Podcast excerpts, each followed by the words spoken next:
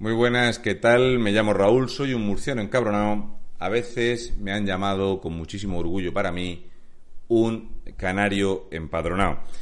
Yo soy una persona que por suerte recibo muchísimas muestras de cariño allá por donde voy, por España, y también esto tiene su explicación porque yo me preocupo muchísimo por la situación en España y por lo que está sucediendo en este país.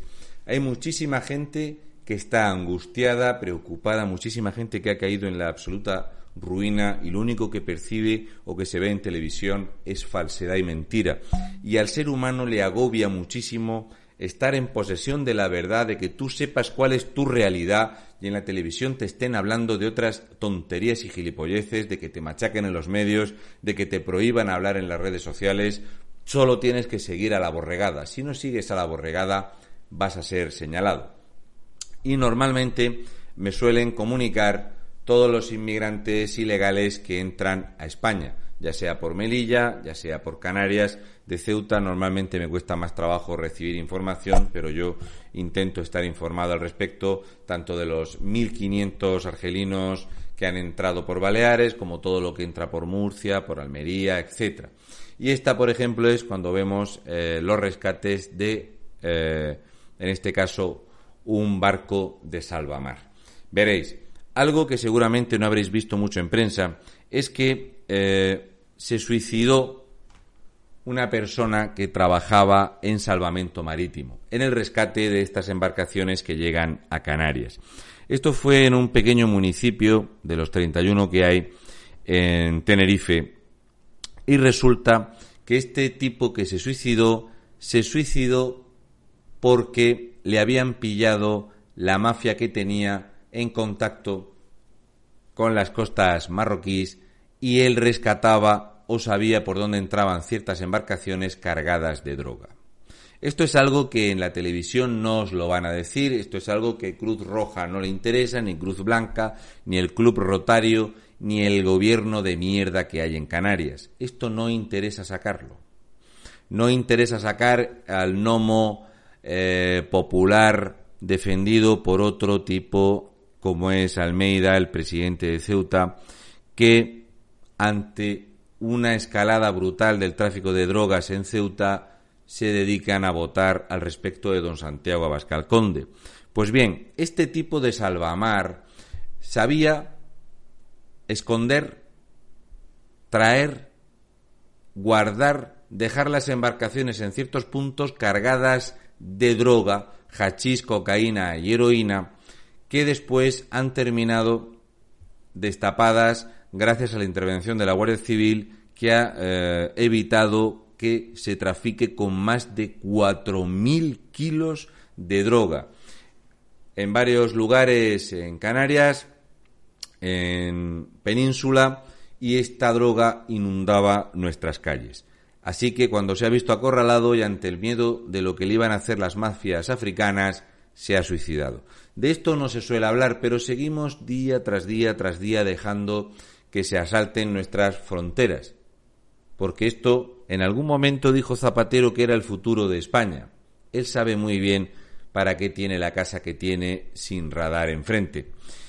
Es hasta tal punto la maravilla de lo que nos suele traer esta inmigración ilegal que no hay día que no tengamos noticias de este tipo. Por ejemplo, el diario de Almería 27 de julio de 2021, que dice allanamiento de propiedad de madrugada en el residencial Los Flamencos de Almería. Los vecinos denuncian que en el entorno de sus viviendas hay inseguridad, suciedad, prostitución, etcétera. Aquí una persona que publica cómo se saltan las vallas, cómo se roban las viviendas y dice segunda madrugada seguida el allanamiento de la propiedad privada en residencial Los Flamencos por un grupo de jóvenes magrebíes armando escándalo. Así que inseguridad, suciedad, prostitución. Pero esto es lo que demanda la izquierda en España. Este es el turismo de calidad que necesitamos y esto es lo que trae prosperidad a nuestro país. Por ejemplo, esto es Barcelona. Aquí podemos ver las empresas cómo van recuperando actividad, podemos ver cómo cada vez la economía catalana va mejor y estamos viendo cómo efectivamente la multiculturalidad es básicamente riqueza bien entendida. por suerte toda esta gente encima cobra una paga. Pero bueno, como vemos que los que entran a España utilizando estos ganchos que han mandado a 17 guardias civiles a recibir atención médica, mientras cientos de ellos, de subsaharianos, de africanos, han asaltado nuestras fronteras en Ceuta y Melilla, 17 guardias civiles heridos, botas, calzado lleno de tornillos para patearlos, ganchos, eh, ácidos, heces, sangre, cualquier cosa, pero esto no le interesa a nuestra prensa. La prensa está hablando de Primo de Rivera, la prensa está hablando de política de género fluida y la prensa está hablando, como no, de los viajes de subnormal a Estados Unidos o de cuántas veces tenemos que pasar a tomar las curas milagrosas. Pero de esto, que es un problema real, no se habla. España es un país que no tiene fronteras. España es un país, es una narco dictadura socialista. De esto poco o nada se habla y encima Marlasca o la cuota, que es la directora de la Guardia Civil, no tiene nada que decir. Bueno, Marlasca ahora sí porque está dando clases de inglés a 38 euros la hora para que el hombre aprenda a defenderse en inglés en reuniones. Eh, entiendo que para disfrutar de sus actividades con sus amiguitos cuando viaja a Argelia y cuando se va a tomarse buenos copazos de madrugada mientras apedrean a nuestra Policía Nacional. Es lo que tiene. Pero lo importante en España es esto. Lo único que espera la gente en España es empleo y empleo y empleo público. De hecho, 80 plazas cada 24 horas saca el gobierno de España. Esta es nuevamente en 2021 la mayor oferta de empleo público de la historia. Si buscáis este titular, habrá el mismo titular en el año 2020, porque en ambos años hemos batido récord. Este año con 30.445 plazas de nuevos empleos públicos, el año 2020 con 28.055 nuevos empleos públicos. ¿De dónde se va a pagar? De aquí. España seguramente en las próximas horas alcanzará el billón cuatrocientos mil millones de euros de deuda, aunque la deuda real ya supera el billón seiscientos setenta y cuatro mil quinientos sesenta y un millones de euros. Pero no pasa nada. Lo vamos a solventar con más inmigración ilegal y con más empleo público.